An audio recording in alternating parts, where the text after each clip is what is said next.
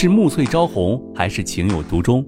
从流水桃花到天荒地老，欢迎大家收听由喜马拉雅出品现代言情大戏《七月》，作者山歌，主播迟总，协众优秀 CV 诚意制作。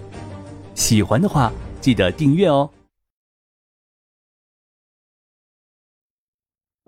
第三十二章，公司年会。世界上有一种人。消息是最快的，那就是媒体朋友们。景少云家的门口早早的就围堵上了一堆媒体朋友们，好像是生怕错过了一出好戏似的。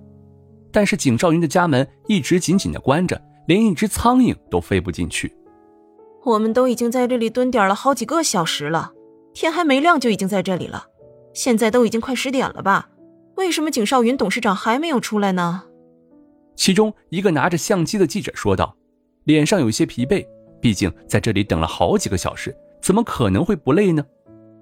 另一个记者打着哈欠说道：“那也是没有办法的，谁让我们是做这一行的呢？做一行爱一行，我们想要吃饭，就只能这样子了。”不知不觉，这等待已经成了一种对记者这个行业的批斗会。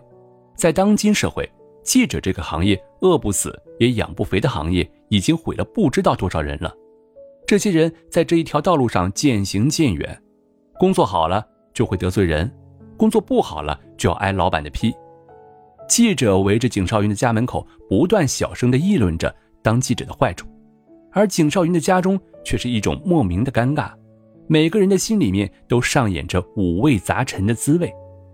坐在沙发上一边看报纸一边喝咖啡的景少云，虽然眼睛在报纸上，但是心却在想着。等会儿出去的时候要怎样面对这些媒体？他们就像苍蝇一样烦人，抓着一个问题，只要是有价值的问题，就会抓着你不放。对于这样的媒体，早就已经是很麻烦了。但是没有办法的是，已经对外面回应了，今天会带着自己的妻子去，迟早也是要迈出这一步的。少云，一大早就喝咖啡啊？你的胃就算是铁打的也会受不了的。都这么大了，还像以前一样不懂得照顾自己。以前都说过你好多遍了，你就是不听。佯装生气的琳琳端着一杯温热的牛奶放在景少云的手里，还特意加重了“以前”这两个字。好的，谢谢，你还是这么体贴。景少云喝了几口温热的牛奶，牛奶的温度刚刚好，香腻的味道充斥着整个口腔，像清晨的阳光一样舒心。刘倩蓉这时候恰好在厨房做早餐。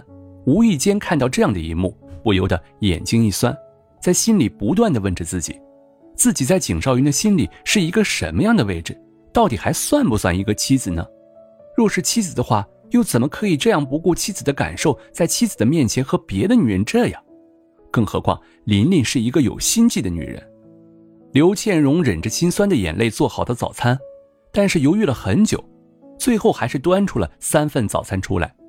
看了看景少云一眼，身边的琳琳眼带笑意，得意地看着刘倩荣，好像在告诉刘倩荣，自己才是拥有景少云的人。就算刘倩荣是一个合法的妻子，也得不到景少云的心。刘倩荣低着头，努力不让自己的眼泪就这么掉下来，这样未免也会太没有出息了吧？尤其是在这样一个女人面前，自己是更不能流下泪水的。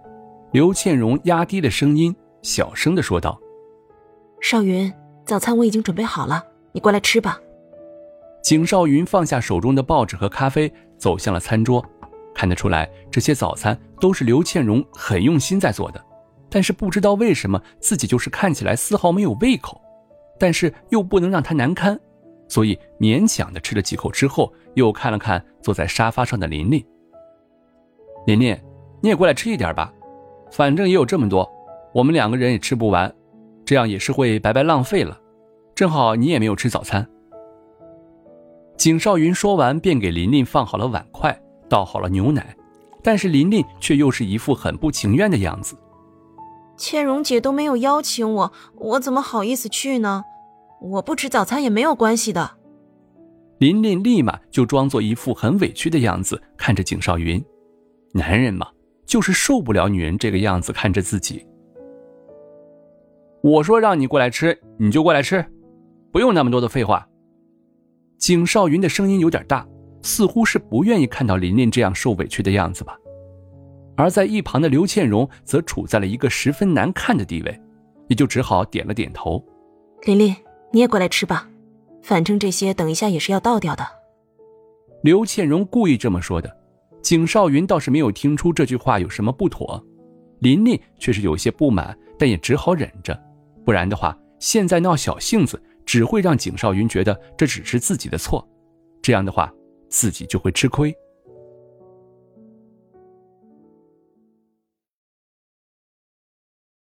本集播讲完毕，感谢您的订阅收听，我们下集再见喽。